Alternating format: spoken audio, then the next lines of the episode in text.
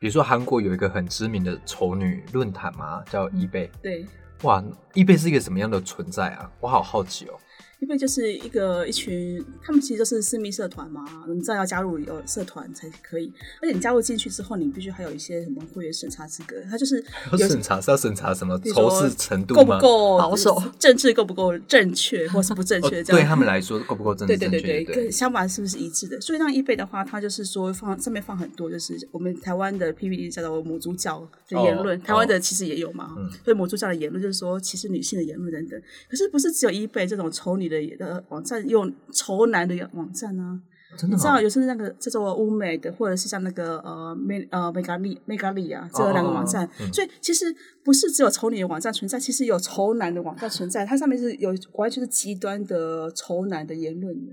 可是我觉得韩国很妙哎，在台湾你说 PPT 有所谓母猪教就算了，这也是流传在各个版面所出现的嘛。可是，在韩国，它会专门有一个论坛，嗯有一个网站，就是丑男或丑女。我就觉得韩国这个社会就是他很多问题我们也都有，可是他就走得很极端。嗯 他的问题不是只有他的问题，可是他是走到很极端。那像 eBay 这个网站，过去有曾经惹过什么事吗？或是有什么大条的新闻跟他们有关？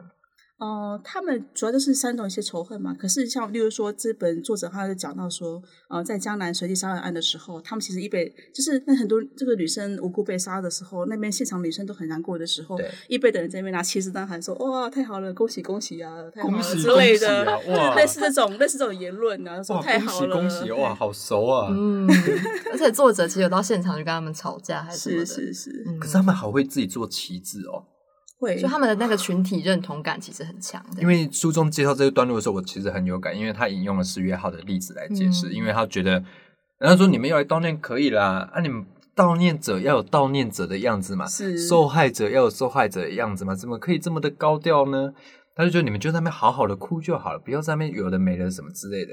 他觉得这其实跟当初十月号的家属为什么被批评一样，因为他觉得家属要太多了啊，受害者就安安静静的受害就好，不用在那边争取什么有的没的。其实像在最近不是那个呃首尔市长自杀的事情也是一样的啊，就是首尔市长自杀当然有很多的疑虑嘛、疑云嘛，比如说我们讲性性骚扰的嗯告诉的疑云，但是还没有很完全的查清楚嘛。对，那但是中他在办那个葬礼的时候，那些反对者就是极右派的人，他们就在前面呃唱着唱着歌跳着舞，说恭喜啊、庆祝啊这样子，就是所以就说其实不是只有说什么受害者的样子，连那种可能某些程度加害者他也是这样子，也就是就是韩国就是一个很极端的例子，他们在某一种程序，但是过去的韩国不是这样子的可。是台湾人常会说，就是 死者为大，哦，这句话 不要在伤口上撒盐。我们有这方面的这个该怎么说？这个温吞呐、嗯，但是韩国社会直接去人家面前唱歌跳舞跟挥旗子，对对对，哇，觉得有点 当然我们就必须说这个都是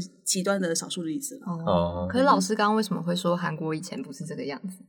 其实韩国过去是很讲究人情的社会哦，真的那其实你知道，韩国现在我们讲的那个地域朝鲜哦，嗯这种非常好像不适合人居住的这种社会是很近来的事情。在一九大概八零年代左右，其实那时候早期韩国也是做那种终身雇佣制，像日本是一样的。嗯也就是说，当你进去一个公司之后，公司是照顾你一辈子，嗯，而且呢，公司不但照顾你一辈子，还照顾你的家人。所以那个先生在那边工作，老婆是可以很好的在家里面带小孩的，因为他整个公司照顾你整家的福利哦。那什么时候开始改变呢？就是在那个金融风暴，第一次金融风暴的时候，九七年的时候，那那时候整个很多的企业嘛，金融风暴的企业要破产，那破产之后大家一起失业嘛，就与其一起失业，不如做一个事情嘛，大家一起就减薪哦，或者我们一起把它变成暂时变成契约工，共体时间，对对，共体时间哈、然后大家每个就变契约工，然后是把福利减少，然后度过这个危机。但是时间过了之后，危机度过共体时间之后呢，经济复苏的时候并没有因此而改变。就从一九九七年呢，这整个社会的气呃的风气开始改变之后，从早期那种好像互相照顾、然后上对下互相照顾的那种社会，变成一个无限竞争的社会。这无限竞争这些这句话是他们常挂在嘴里嘴巴里面的，你就竞争嘛，白人有竞争嘛，竞争到你你谁赢，一个人胜出为止。就这是在整个我们讲新自由主义的这种整个环境之下，才把人变成这个样子。哎，可是我这边就好好奇哦，韩国社会不是很爱强调我们吗？他们就是我看韩剧的时候，很多棋手就是说我们怎样，我们怎样。嗯那这个词这个现象，过去也有很多论者在讨论过。可是如果我们是一个群体的话，那他们竞争成这个样子，会不会跟他们所强调的我们有所矛盾啊？是，所以就是为什么韩国在整个自杀率是全世界最高的国家之一嘛？我其实我也跟那个很多韩国的长辈们聊过这个问题。我也是我跟一个长辈在聊说，我一直以为韩国是个讲究人情的国家一个社会，可是来这边觉得很辛苦这样子。然后他说他们也觉得很辛苦，为什么呢？因为就是说我们的现代的自由新自由主义社会把我们变成无限竞争嘛，哈，就是胜者全取哦，然后败者就什么都没有的情况。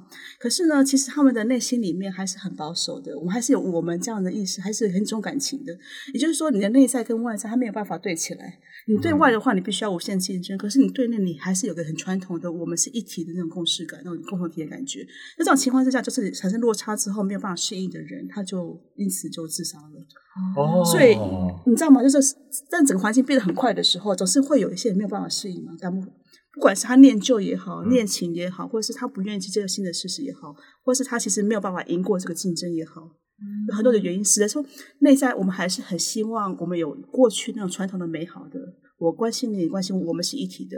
可是现在社会已经变成无限竞争了，好，那这个无限竞争的情况并不是一直都是这样子的，它就是一九九七年以后资本主义金融危机之后整个翻转才变成这个样子。哇，我觉得这边有解解开我的疑问呢，因为我过去常常想说，哎，韩国社会不是很爱强调我们吗？怎样怎样的，大家都是兄友弟恭啊，兄弟姐妹，大家是一个家庭这样。但是你却外在环境竞争者竞争成这个样子，他们不会觉得有点内外失调嘛？就是在传统上，我觉得我们还是我们，可是我却必须被迫的跟你竞争。那刚才老师有提到一个，又解开我的疑问呢，就是无法适应的人，他就自杀了。对，然后这也之所以反映出韩国为什么自杀率是这么高的一个社会。嗯，听起来其实是一件蛮心酸的事，就是心里其实还很想要团结，有一个我们这样的概念，但是也许这个社会已经。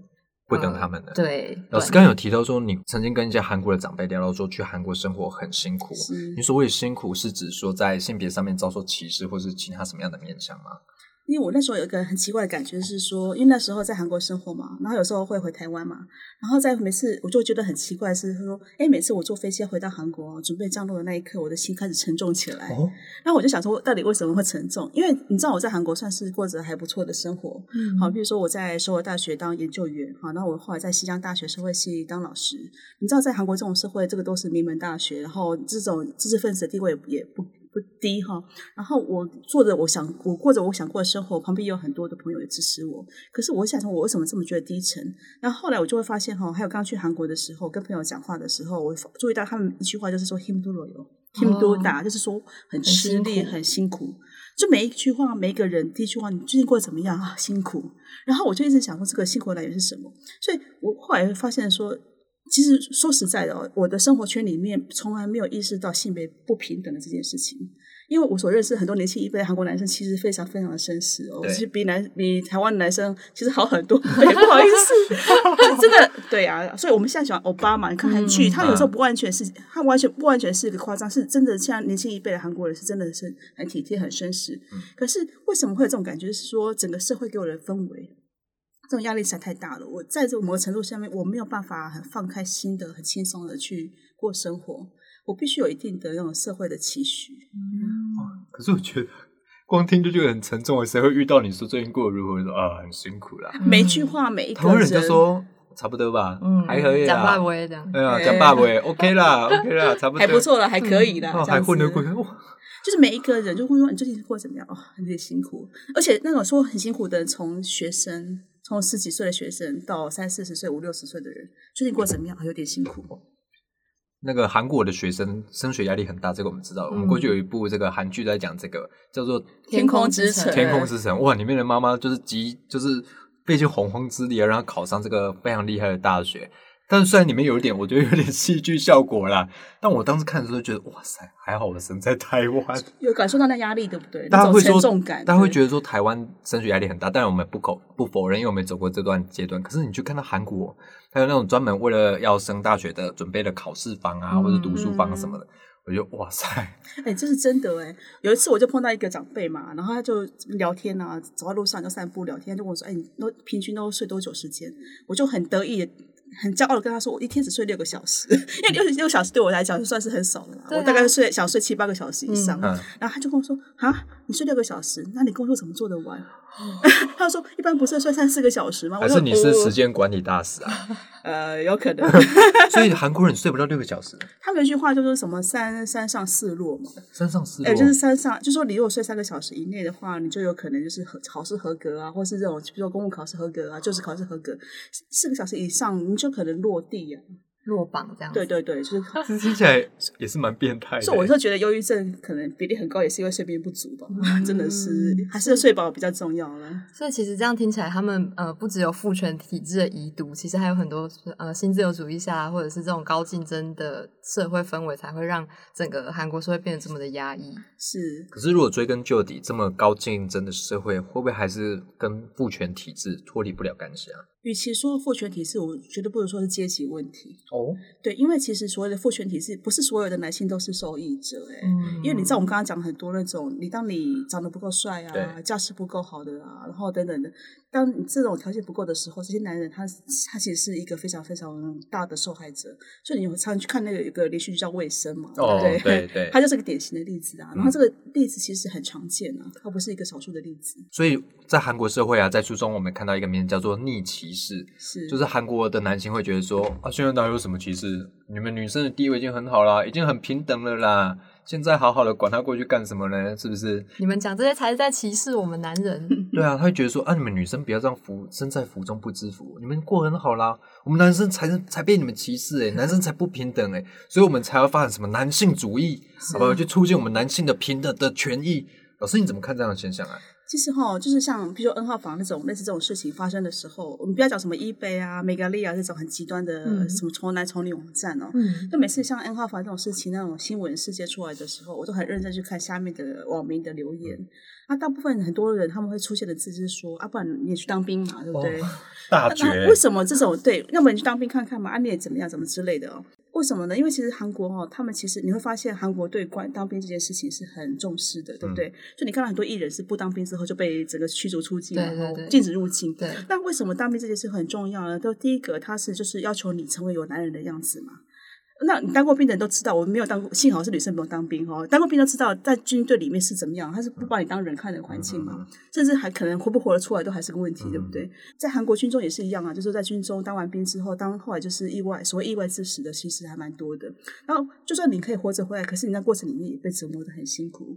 那为什么这样子呢？就是说，其实他用一种军国意识形态，也就是说，韩国到现在还没有脱离一个军国意识形态统治国家的一个一个意识形态。为什么呢？他们还一直还有跟北韩有一种战争的对立的状况。虽然最近的总统拼命想要做一些和谈，但是不能讳言的是，他们还在一个战争对立的状态，而且他们用这种战争的意识形态不断去巩去巩固男性的的一个合法性。所以男生去当兵之后，他们出来起薪高是理所当然，他们认为是理所当然的，因为他有当兵嘛。对，所以就是，比如说当兵这件事情，第一个训练你像个男生，把男女之间的隔阂再再次的确立，男生要讲男生样子，女生女生样子，再过来，这就变成呃同工不同酬的一个合法化基础。男生很辛苦啊，他们都当完两年兵，所以他的薪水高是应该的，他有升职是应该的，因为他有保卫国家你要。奉献了两年给国家，对而且有点补偿心态的，是，所以就是变成说，就是一个在不能或者是说，他到现在还没有放弃一个以军国意识形态来做整个国家治理的一个工作。什么叫做军国意识形态啊？呃，他们的大选刚结束没有多久，对不对？结束大选没有多久之后，他们的那个胜选的那个执政党，他们做了什么事情？全体的新任的议员带去那种类似他们的那种显宗院，就是有点类似我们那种忠烈祠，忠烈烈祠祠啊，对，类似嗯忠烈祠这个地方，然后去祭拜那些为国捐躯嗯的的那个士兵。那你说，整个应该说。整个国家还是把那种军事做治理的这种当成是一个非常非常优势的，啊，所以他们你看哦，民主选出来的第一个的的这些民意代表们，对，第一件做的是去祭拜那些为国捐躯的那个士兵。哇所以在这种很多情况之下，等于军国主义的这种，然后女生就只能当在后面当后勤嘛，对不对？所以男生们被要求去当军人，去保卫国家之后，在他们的某程程度上面享有比较高的位置。也就是说，在儒家的整个意识形态之下，外外加这个军国的思想。使得他的男生的地位就是变成一种好像优于女生啊，就更巩固了这种男性优于女性的一种社会地位。诶，那如果问新会好了，新会你赞成女生也要去当兵吗？这个算是 PPT 八卦版这个非常古老的议题啊。嗯但但是大家每次讲到说女权啊，或是女性主义的时候，大家就会说，啊，不然女生你去当兵啊。嗯，我我觉得这个是假议题，为什么呢？你就不要募兵制啊，你就你不要征兵制，你就募兵制嘛，让军队转对啊，而不是每一个人了，所以。因为现在后来转成募兵制，所以这个议题就已经有点死掉了。所以，所以台湾为什么在某个程度上可以包容、更包容不同的性别？我觉得是这个，男生不需要花两年去当兵，这四个月吗而？且坦白说啦，现在有多少替代役？这些替代役就不要给我去留言去呛女生要当兵，好不好？因为其实那个这本书里面有介绍到一部影片，就是韩国的一位男性女性主义者在回应说，那不然女生来当兵啊，不是要平等？这样的话，女性主义可以怎么回应这个问题？嗯嗯他就有提到说，其实就跟我们刚刚说的一样，不要把仇恨放到女人身上，应该去看这个问题是哪里来的。而且况且是，如果是征兵制的话，这个嗯法也不是女生定，应该去游说这些民代或立法机构，然后让他们去立这个法，让女生也去当兵，而不是去消遣女生不用当兵，这有点找错对象了。，对，那所以他们也常会发展出一个名字叫做泡菜女。嗯但我也很好奇，因为我大概可以意会泡菜女在讲什么，可是我还是不是很能掌握泡菜女所要表达的意涵会是哪什么、欸。泡菜女，她通常讲的是一个女生很那种呃拜金主义啊，就是嗯。拜金主义女，就是说她虽然好像很拜金啊，然后用名牌的，就是手拿着香奈儿包啊，穿着名牌的那个衣服啊，然后手里拿着那个星巴克的咖啡，就典型的那个拜那个泡菜女的形象嘛。然后可是虽然这样子，她整个形，她整个那种非常庸俗啊，这种低俗的这种气质，还是跟所谓的泡菜那种，因为你知道泡菜有个强烈的味道嘛，因为泡菜在发酵的过程里面，它有放虾酱，所以它有个强烈的味道，所以他就就就很像那个欸不是，我今天才知道原来泡菜有放虾酱，它是用虾酱去发酵哦这样是哦子，，对。哦，所以泡菜女的意思除了讲她是比较物质主义、拜金主义之外，她还用那个味道去形容这些女生比较对对对低俗。对，当然我觉得她是侮辱了泡菜了。哦，真的哦，那她会在什么样脉络这样出现啊？比如说，哦，你这个新会泡菜女，就比如说会讲这个女生不是生产的时候会出现吗？因为她使用时机是什么？呃，因为好像是说，在韩国的择偶的对象的标准里面哦，男生跟女生很不一样。那对于男生的择偶，当然第一个就是长得漂亮嘛，哈。那长得漂亮，身材好。那我看过那个韩国的那种呃婚姻介绍所的这种资讯哦，就是好的女为什么有生，这个需求啊？呃，这个研究研究对对对，研究研为了究研究，研究对。啊，我后来发现他们有个评分表嘛，就是说嗯你的身高多少的话，哈，你还有加权吗？它有一个有还有扣分呢。对你身高如果没有到一百六的话，每每矮几公分你就要扣几分。然后你身高大概一百六十四左右，还是一百六十二左右，大概是很理想的身高嘛，哈。那再高一点点，它有个 range 在，太高也不行，太矮也不行。然后呢，你的体重必须要在五十公斤以下，大概五十公斤左右。那我会扣一扣就发现，而且你还必须要大学四年制毕业。好，大学四年制毕业啊如果之后呢，我延毕怎么办？扣分，也扣分啊。然后你的年纪要几？新会要扣分。年纪要几岁，要几岁之间，然后甚至是你的家、你的家庭、你的父母亲做什么行业的，你的父母亲做什么职业，然后你的兄弟姐妹做什么职业，总共起来，然后一百分的整个加起来一百分的人，他就介绍给一百分的对象。那男对女生来讲，当然就是外表很重要嘛，比如说身高体重。可对男生来讲的话，他的职业，例如说首尔大学的法学院毕业会是最高，可是首尔大学法学院还有分等级哦。你考上那个司法官的话，就是很第一等，然后你就考上，然后当律师的话是比较第二等、第三等，所以还会分等级。然后呢，对于女生来讲，她择偶对象只是男生有个经济实力嘛，然后有很好的工作，然后家世很好。那对男生来讲，女好的女生是什么呢？嗯，她的职业很单纯，最好是老师，然后她家出身很好，她身材很好哈，就很苗条等等的。所以这种这种情况之下，对于很多的男人来讲，这是个压力哦。你要想想看哦，那些每个男人每天要看韩剧的时候，那些欧巴们，每个不是那种财富五区，都是什么财 阀的那个财团的继承者，而且又而且更帅哈，又帅又又专情。都会出车祸或者得癌症死掉吗？不会，然后暂时失忆，然后就跟女主角在一起。哦你看错都是那些什么不伦的才会很哦得癌症死掉。所以你会发现，他每天看的都是所谓人生胜利者是这些人的时候，他每天的挫折有多大啊？你的出身、你的你的长相、你的那个都不是你可以选择的啊。这种情况之下，然后他当然就会讽刺说：“哎，这些女生是泡菜女，为什么？因为他自己就不是那些女生会娶的对象嘛。”有有没有回到一样的情况，就是说，对女生来讲，找个长期饭票是很重要的；对男生来讲，找个漂亮女朋友是重要的。所以各在某个情况下有一个很严格的标准啊。当你达不到这个标准的时候，你基本上就会觉得失败了嘛。我后来算过我自己的分数，我其实是负，我不及格。我不及格，我真的不及格，我不到六十分。对，我觉得今天老师讲了很多让我超级觉得哇，韩国社会真的很猎奇的一些资讯呢。嗯，哇塞，还把人这样拆分成这么精细的数非常值去精细，非计算。精细。对，可是如果我们讲到说在韩国发在女性主义这件事的话，韩国的女生自己会不会也不同意这件事啊？比如说我们常说的嘛，去女人去为难女人这件事，就是说啊，我们就这样就好啦，我们就是找个稳定的男人嫁就好啦，干嘛要去追求自己的人生呢？在韩国社会会不会有这些现象，甚至发生在年轻族群哦？我觉得哈，这个还是分世代有差别。例如说，呃，上一个世代的话，当然就是说，因为我听过很多，就是上一个世代的家庭主妇们，他们就觉得说啊，八十二年生金星太夸张了，没有这么夸张。哦哦对他们就说这个太太太离谱了哈。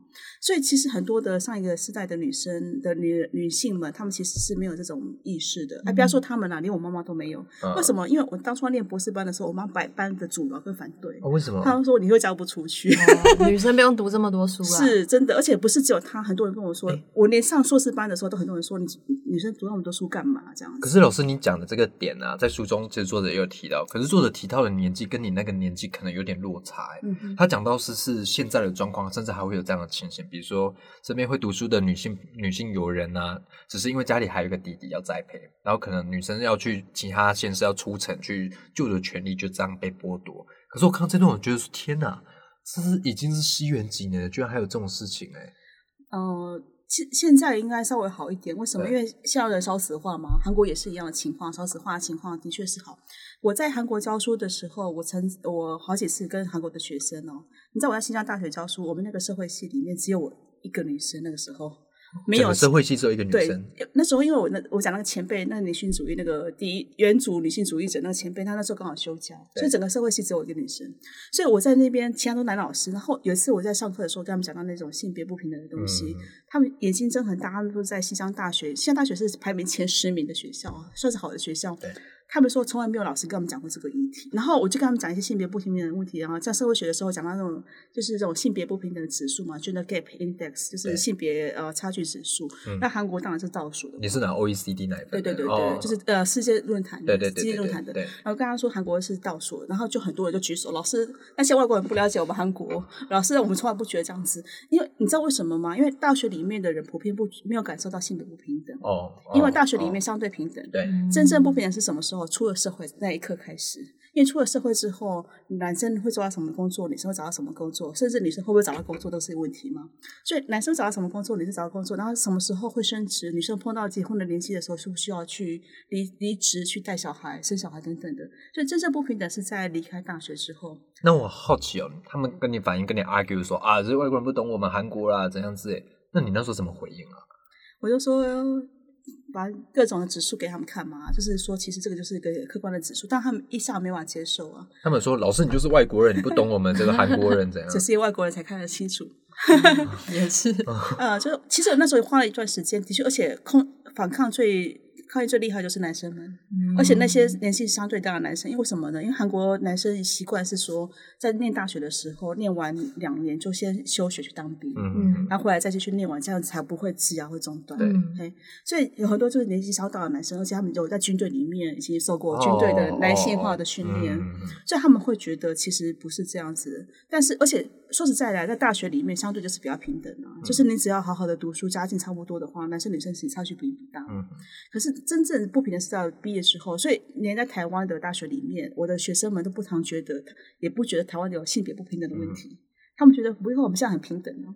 可是你跟他们看数据之后，就发现真正不平等什么的时候，出了社会才开始嘛。嗯那这一刻，他们现在没有办法体会到，所以我们的年轻一辈也就觉得，哎，台湾还蛮平等的这样子。嗯可是如果真的要比台湾、韩国、日本来看的话，就是就我们接触到的资讯，我觉得嗯，台湾这方面还是比较 OK 啦。我只有说比较 OK 我，不要赞我。是但我觉得当当然台湾还还有很多进步的空间，可是相较于韩国来说，我觉得韩国真的太离谱了。嗯因为这本书中讲了很多生活上的经验，例如说他讲到说，他要女生就是出去的时候不能不喝学长学姐给你的酒，可是又要你不能喝到失去意志，不能控制自己的身体，就是超矛盾的。你要去跟人家参加酒酒摊，然后你不喝，人家说，哎、你怎么可以不喝？啊，你也喝了之后说你不能失去意志哦，不失去意志是你自己的问题哦，你没有管理好自己。那我觉得自己太强人所难了吧？这种韩国喝酒的文化不是从大学开始训练嘛，然后到出社会的时候更严重。为什么？因为韩国这种社会是强调集体性很重。对，对，所以当你不喝酒的时候，就表示你不合群，合群对他们是很重要的事情。可是这个判断会不会太简单了一点？我只是不喝而已。就很扫兴啊，就说来喝喝，喝我不要不要不要，就很扫兴。可是我觉得这现象在台湾应该就还好，你不喝就真的哎没关系，就不喝。对，而且我们台湾这个酒驾又抓的很凶，大家出去聚餐的时候又说哦，我今天开车或骑车来，说好，那你不要喝好了，因为大家还要开车骑车。那韩国人就觉得来台湾就觉得台湾很冷漠啊，他们就觉得台湾找不到朋友，没有朋友，为什么觉得台湾没人情味是吗？有一点点那种感觉，就是因为你知道他们社会的距离的不好的。社会距离要求是不一样。譬如说，在韩国的话，就是你要一起吃饭，常会一起吃饭嘛，哈，一起吃饭完之后，吃完还要去喝咖啡嘛，第二通嘛，然后第三通、第四通嘛。而在台湾的话，就说啊，我们一起吃饭，吃完九点就走了，就很压抑。那他们可以看到台湾人自己跑去吃晚餐这件事情吗？他们也会觉得说这个人怎么了？对韩国人来讲，很多韩国人会觉得，但对他们来讲，台湾是相对自由的。可是很多韩国人会觉得在台湾有点寂寞。